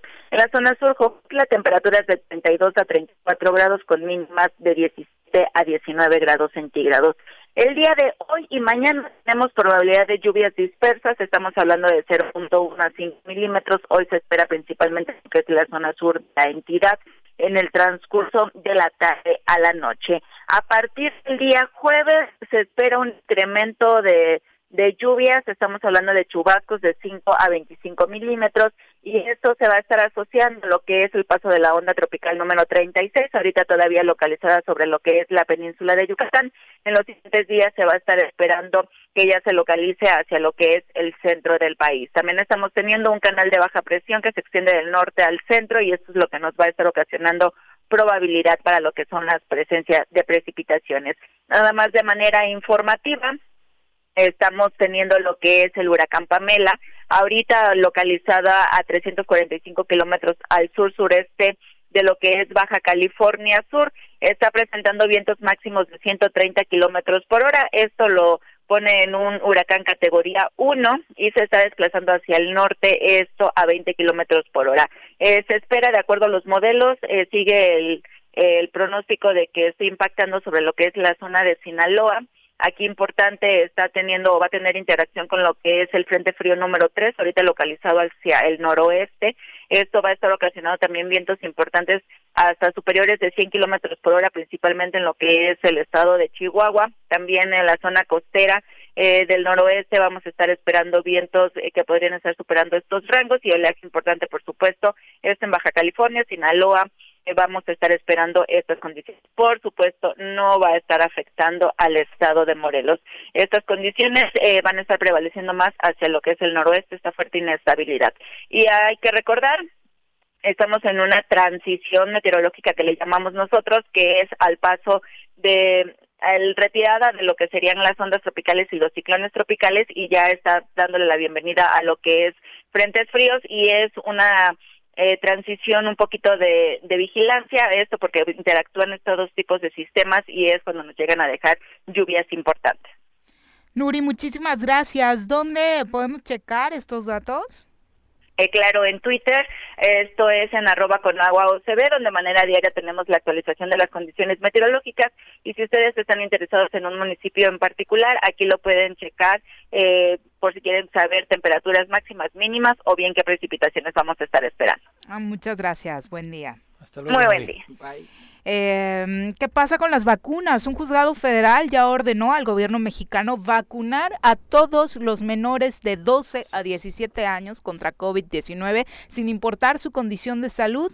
En una resolución el juzgado dio 48 horas que se cumplirían el jueves para que las autoridades sanitarias modifiquen la política nacional de vacunación y consideren a todos los menores en esta inmunización con Pfizer, la única autorizada hasta ahora para esas edades. Con ello, la medida beneficiaría a unos 10 millones de niños y adolescentes en México, donde a diferencia de Estados Unidos, la Unión Europea, Reino Unido, la vacuna pues no ha sido abierta a este grupo de edad. Como ya sabemos, solamente menores eh, con comorbilidades están siendo vacunados en nuestro país. Así, la Secretaría de Salud tendría que responder a más tardar el jueves por escrito al juzgado séptimo de distrito en Naucalpan, Estado de México, sobre el cambio de la política nacional de vacunación si es que no quiere caer en un desacato. Tengo, tengo mis dudas, Viri, de ese tema, porque mm, uno de los principios que, como, como abogado, que rigen el amparo es la, mm, eh, no hay, ¿cómo llamarlo? ¿Cómo explicarlo? O sea, no, no, no puede, no te no protege un grupo o una generalidad, tiene que ser un individual. Particular. o sea, es, por eso eh, los amparos se han promovido de manera individual. ¿no? Eh, por eso, por eso tienen cuando, que... cuando anuncian, perdón Paco, cuando anuncian amparos masivos, de pronto... Eh, ah, mira, la, la nota, la nota de reforma dice que la suspensión fue concedida en un amparo promovido a favor de una sola niña, pero el juzgado consideró que no hay impedimento para que la medida tenga efectos generales, pues, pues el derecho a la salud eh, humana, el, el, derecho humano a la salud es universal. Y me encanta que sea ese razonamiento, pero creo que un colegiado de circuito lo va lo puede voltear porque los alcances del amparo no son esos no eh, efectivamente y es el problema de que lo van presentando en la en la cada quien presenta su, su propia circunstancia porque eh, no aunque es todo un sector los menores de 12 años no eh, no, no, no, no, no se está cubriendo con el principio, uno de los principios que rigen en materia de amparo, que es el interesado, que hay un interés jurídico directo y real para solicitar esta, esta protección, esta viola, la violación de un derecho humano. ¿No, crees que tenga efectos más allá? Ojalá sí, ojalá lo tenga, pero sí creo que no, no, no hay precedente. Exacto, no hay tanta materia. Si la hay, qué interesante, qué bueno, qué maravilloso sería que fuera así, pero lo veo complicado, ¿eh? ¿Cómo va el dato en Morelos? Justo hace unos momentos en la mañanera, Hugo López Gatel, subsecretario de Salud, decía que van 307 menores, bueno, enumeró el listado nacional, en Morelos 307 menores con comorbilidades han sido los registrados hasta el momento. En total en el país van por ahí de 23 mil registros. Se insiste en que, bueno, eh, padres y madres de familia ingresen a la página que ha habilitado la Secretaría de Salud para registrar a sus menores. ¿En serio dice que 307 en Morelos? En Morelos 307. El listado así aparece. Estaba viendo que aquí el secretario de Salud mencionaba que son 26 mil menores con comorbilidades que serán inoculados contra COVID-19. En Morelos. Ajá. pero es que son los que tienen no, pero estos son los del amparo. Ah, estos son los que han, ganado vía amparo. A lo mejor cambia la política y ya van, ya lo aperturan. Estos son los que han ido a, a, amparo. Y ojo, eh, perdónenme, pero a ver, hay un partido político que está ahí, ay, vénganse acá. El PRI aquí lo está haciendo. Antes, pero es una, es una... En Querétaro lo está haciendo el PAN. Sí, a ver, vuelvo a lo mismo, tanto el PRI como el PAN si lo están haciendo. Si lo hubiera hecho Morena, que lo hizo con las vacunas, todos se saltan, ay, están jugando con la COVID y todo esto, ¿no? Lo mismo me parece igual de bajo. Antes que al PRI se le ocurriera, ya había un grupo de abogados, porque además yo lo dije antes, que ya estaban vacunando ese día eh, que han estado ganando amparos ese día, que creo que la, fue la semana pasada o hace dos, que ya habían vacunado a, a 10 niños. Ajá. 10, 20 niños en el Seguro Social. Sí, y que fue el director de incluso del Seguro Social quien estuvo directamente involucrado eh, este, exactamente. viendo esto, porque creo que uno de sus hijos era un amparado. imagínate, entonces, eh, hay, un, hay grupos de abogados que están prestándose a, a, tramitar estos amparos y qué es lo que responde a estos 307 niños, más allá del manipuleo y el chantaje que partidos políticos han querido hacer de esto. Sí, Son las 8 con 42, volvemos. 8 con 46 de la mañana, vamos a nuestro análisis en materia electoral. ¿Estás listo para las elecciones 2021? Conoce todas las reglas y procedimientos electorales con nuestro experto Elías Barú en El Choro. Elías, ¿cómo te va? Muy buen día. ¿Qué tal, Viri? Buen día, qué gusto saludarlos. ¿Cómo andas? Pepe, Amigo. Paco, buen día. Muy bien, cuéntanos cómo va. Eh, parece de pronto que el mapa electoral ya se está desdibujando, que ya no hay focos rojos, pero el asunto con los municipios indígenas sigue teniendo su interés muy particular por las resoluciones que se esperan, ¿no? Es correcto, Viri, hay que iniciamos por el tema de Xochocotla. Como sabemos, el, el pasado domingo, eh, 3 de octubre, hubo nuevamente unas elecciones derivado del resolutivo inicial del Tribunal Electoral de Morelos, donde habían anulado posteriormente la sala regional, eh, revoca esa sentencia y da como válidas las elecciones del pasado 6 de junio, donde había ganado Juan López Palacios, que posteriormente fallece, y eh, su suplente, en este caso Martín Flores, sería quien asumiría. Sin embargo, eh, el pueblo de Sosocotla se organiza y organiza eh, unas elecciones que se llevaron a cabo el 3 de octubre, donde de las 15 que participaron el 6 de junio aquí solamente participan 9 y gana ahora la planilla Café, encabezada por el hermano de Juan López Palacios, que falleció, y gana de manera abrumadora, es decir, eh, más de 3 a 1 de diferencia, 4.200 votos contra 1.400 aproximadamente del señor, del señor Tamarindo, de apellido Tamarindo, y bueno, eh, ellos quieren que se les reconozca esta elección donde hubo una participación importante de 18 mil electores eh, que componen el padrón electoral de Sosocotla votaron más del 50%, más de 9 Ah, mil. caray. y eh, ahí Martín Flores, por supuesto, quiere que se le reconozca a él como alcalde eh, derivado de la elección del pasado 6 de junio y ahorita eh, está esa controversia. De hecho, el pasado viernes, eh, gente de del alcalde, del, del, del hermano de Juan López Palacios, que ganó la elección Del de- 3 de octubre. del, del 3 de octubre, de la planilla café, están impugnando para que se le reconozca eh, esta elección. Todavía tiene eh, mucha tela de donde cortar porque eh, sabemos que el tema legal en este caso es novedoso en relación a los pueblos indígenas y estamos hablando de que más del 50% participó en la elección del pasado 3 de octubre, es decir, el pueblo avaló entonces esta elección que si bien es cierto no avaló no, no avaló el Tribunal Electoral, sí lo avaló pues con su voto, con su participación el pueblo de de Sosocotla ¿Y todavía eso puede fijar precedente como para tenerlo, considerarlo legal? se puede fijar precedente y todo lo que pase en los pueblos indígenas va a sentar precedente porque no hay precedente eh, previo, claro, eh, valga la redundancia, previo a, a estas elecciones porque las del, las del 2018 fueron consejos indígenas con esos transitorios Sí. cuando se crean estos, esos tres municipios indígenas, me refiero a Sosocotla, a Guayapan y el caso de Cuatetelco. Cuatetelco igual eh, va a haber elecciones derivado de la anulación que también dio el Tribunal Electoral de la elección de Cuatetelco. El próximo 17 de octubre se llevará a cabo las elecciones en Cuatetelco. Ahí el clima está, está más tranquilo. Incluso el INPEPAC ha anunciado que participará eh, coadyuvando en la elección del próximo 17 de octubre allá en Cuatetelco. Oye, Elías, lo hablábamos antes del corte y justamente ayer Mireya Gali estaba mencionando que tendrían que presentar ante el Congreso alguna iniciativa para subsanar varios vacíos o varios márgenes de oportunidad, para no decirle vacíos también, a eh, las elecciones en los municipios este, indígenas. Te preguntaba yo, ¿cuál es la diferencia entre una elección en un municipio este, de los que ya estaban establecidos en nuestro estado a estos municipios indígenas?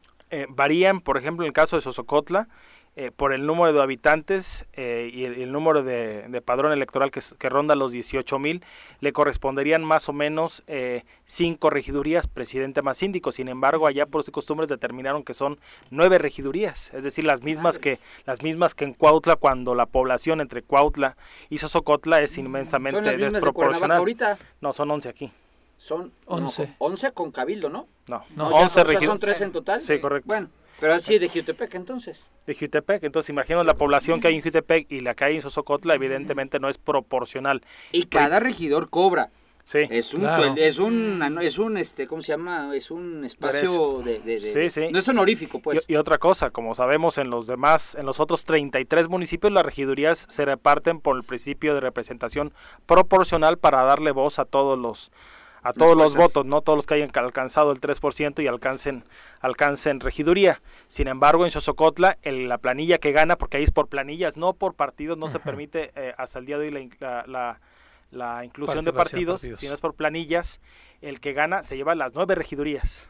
También en Cuatetelco, también en los demás. En Cuatetelco es eh, diferente y en el caso de Hueyapan, por ejemplo, para, e, para el caso de la elección del 2018, se alternan en los tres años. El primer año gobernó un, personaje, el segundo año otro y el tercer año de acuerdo a cómo fueron quedando en las elecciones. Es, es sui generis y cada uno de los pueblos irá determinando cómo se va gobernando, por lo cual eh, no hay mucho antecedente, repito, en estos tres municipios indígenas, sino que día a día van construyendo sus antecedentes y, sus, y, su forma de cómo se deben de, gobernar. Es que, a ver, yo voy a decir algo que es, es complejo. políticamente incorrecto, pero sí creo que es, es una realidad. Y es que eh, en aras de, de hacer justicia eh, retributiva y, devolverle a las comunidades indígenas los errores que se cometieron, también se cometen otros. Y también se les permite hacer lo que quieran porque son tienen derecho a su autodeterminación. Y entonces se malentiende la autodeterminación y se malentiende la, la, capacidad de organizarse con voluntad propia como comunidad. Eh, se malentiende y ya se rompen todos los criterios. Honestamente, por ejemplo, lo decía de Guayapan, un año cada quien. ¿Por qué? O sea, ¿qué puedes hacer en un año? No estás, estás gobernando, no estás jugando al jefe de grupo de un salón de clases, ¿no? En, en, en Sosocotla, no, aquí no hay cinco, hay nueve regidores porque sí lo queremos, pues como Jutepec. Imagínense si los o sea, voy a decir algo que está mal porque van a decir que no compare, pero imagínense si en Cuernavaca quisiéramos hacer eso. No, pues yo ahorita pido que haya 45 regidores. claro. ¿no? Y en algún momento me va a tocar, digo, no me interesa ser regidor. Pero, en, Acapulco hay dos síndicas, ¿no? Ah, bueno, muchos estados de la República tienen. por, su población se justifica. Porque además, muchos estados de la República tienen dos síndicos que cumplen una determinada función, sí, este, y tienen su sistema. O hay, hay, hay estados o, hay sistemas también eh, eh, normativos en, algunos estados que permiten eh, la forma de distribución de los regidores es diferente a la que ocurre aquí. Hay estados, bueno, Querétaro por ejemplo, donde existe la figura de la cuota de gobernabilidad, es decir, el que gana, el alcalde que gana se lleva se lleva la mitad más ah. uno de los regidores. En Nuevo León el que gana mete toda su planilla y aparte entran unos de otros de otros lugares. O sea, aquí al revés. aquí ganas y no te metes regidores y te meten todos en contra. Ojo con la reforma, ojo con la reforma que le tocó aquí a don Francisco Santillán de 2017. Bueno, le tocó en esa legislatura. Acuérdate que ya no estaba. Pero estabas en esa legislatura. No, digo, en la No digo que tú la hayas votado, ah. pero estabas, fuiste parte de esa legislatura. Al principio. De, de 2017, eh, donde esa reforma cambia el, la forma en cómo se asignan los regidores. Anteriormente para la asignación no se contaba la no, no, se contaba eh, síndico y presidente. Ahora ya se ya se cuentan. Por lo tanto, en un municipio de cinco miembros de cabildo, por ejemplo. Eh, Mazatepec, donde son tres regidores, presidente y síndico, a menos de que ganes con el 52% de la votación, no tienes derecho a meter regidor. Bueno, lo que le pasó a Juan Ángel. Juan Ángel gana con 16 mil votos. Con el 59%. El, segundo lugar saca 4 mil y solo puede meter él, su síndico y dos regidores más. Mete dos regidores nada más. Y el segundo lugar, que creo que fue el PES, y metió los mismos regidores. Que iba también en fórmula con él. El PES no. En la del 18. En la pasada. Ah, en la pasada, sí, pero en esta no. Eh, en esta van aparte. Tus datos son sobre esta elección. Sobre esta elección, sobre esta. O sea, sí es cierto. El, el tema de la sobrerepresentación a ver, pero es que esa tiene un poco más de lógica, porque, a ver, porque se busca que en el ente completo que es el cabildo, donde alcalde y síndico tienen un voto, sea una fotografía lo más real a lo que, a lo que se obtuvo la, votación. Sí, es decir, claro, pero eliminas la cuota de gobernabilidad. Claro. Sí, sí, sí, pero vaya, esta es parte de la pluralidad. Por ejemplo, en Mazatepec, tú ganas con el 38% de los votos, por poner un ejemplo, entonces tienes presidente síndico, cada miembro de cabildo entonces luego vale 20%, presidente síndico y regidores 20%, si ganas con el 38 ya sería ya sería esa cuota. Hay hay voces, lo escuché el viernes, que quieren regresar a la fórmula anterior. Sin embargo, yo creo que sería eh, inconstitucional regresarlo, porque entonces si me asignan conforme la, conforme la, regla del, de que prevaleció hasta el 2017 y me asignan un regidor en Mazatepec, y tuve el 38%, la sobrerepresentación te permite sobrerepresentarte en más menos 8%, es 38 más 8, 46. Entonces estoy sobrerepresentado por 14% de 46 a 60. No se permitiría, no se permite. También te voy a decir otra cosa, ¿eh? Yo soy de los que piensa, lo seguiré diciendo y aquí Juanji gritando y ¡ay tú! y no sé qué, lo dije mil veces. Normal. Creo que la reforma política del 2017 no era necesaria. Nuestro sistema de organización política morelense estaba consolidado, estaba entendido, sabíamos todas las reglas del juego, la aceptábamos. No había necesidad de reducir el Congreso, lo digo con todas sus letras. Un Congreso de 30 me parece un Congreso eh, razonable. El cabildo, los cabildos no les encontré razón de, de disminuirlos. Yo prefiero un poquito de sobrerepresentación para dar gobernabilidad al alcalde que, como está ahorita, de una gran pluralidad, pero atados de, manos, presas de las de los caprichos de regidores. Chantajes. O sea, yo sí creo, y lo digo a toro pasado, pero yo no voté esa reforma, pero sí lo dije a los orquestadores de la misma, que era un error reformar de esa manera, porque no tenía sentido, porque nuestro Estado estaba políticamente bien pues organizado. fueron intereses individuales, ¿no? Fueron intereses individuales. Sin duda, y queda cada vez más claro. Incluso la división de los municipios, hasta donde sé, perdón, para, para hacer distritos, hasta donde sé fue como, a ver, a ver, tu, diputado, ¿dónde te quieren más? O sea, ¿cómo, cómo ir distribuyendo esos No, porque eso la hace el Municipios. Acuérdate que esa distribución es distribución, pero la proponen. No, el INE... La propone y, al final INE, el INE la determina. Ay, quien la haya hecho también es malísima, ¿no? Como que agarraron el mapita y hicieron bolitas. Está complejo para, quienes, para quienes somos de aquí. Por ejemplo, el distrito 3, ¿no? Eh, poco, Tantito de poca conexión tiene el de Cuernavaca con el de Totolapa, ¿no? o, el, o, el, de Jojutla. Jojutla con Tlaquiltenango sí, hay conexión, pero a Xochiapan, aunque tiene que hacer el de Tlaltizapán con el de Jantetelco. Sí, no, no, no. No, no. Es, a corregirse y vamos a ver si se avienta esta legislatura. Pues es un, llamado. A ver, no tenía razón de ser. Regresemos a lo que teníamos. Si hubo un error por intereses personales de alguien, es muy fácil, son los diputados, lo pueden regresar. Muchas gracias, gracias Sí, decías que, no había tema, ya ves. Ya ves, sí, te llevas el programa, hijo. Paco, muchas gracias, por acompañarnos. Muy buenos días, Pepe, muy buenos días. Ya nos vamos, que tengan excelente martes. Mañana en punto de las 7 los esperamos por acá en el Zoro Matutino.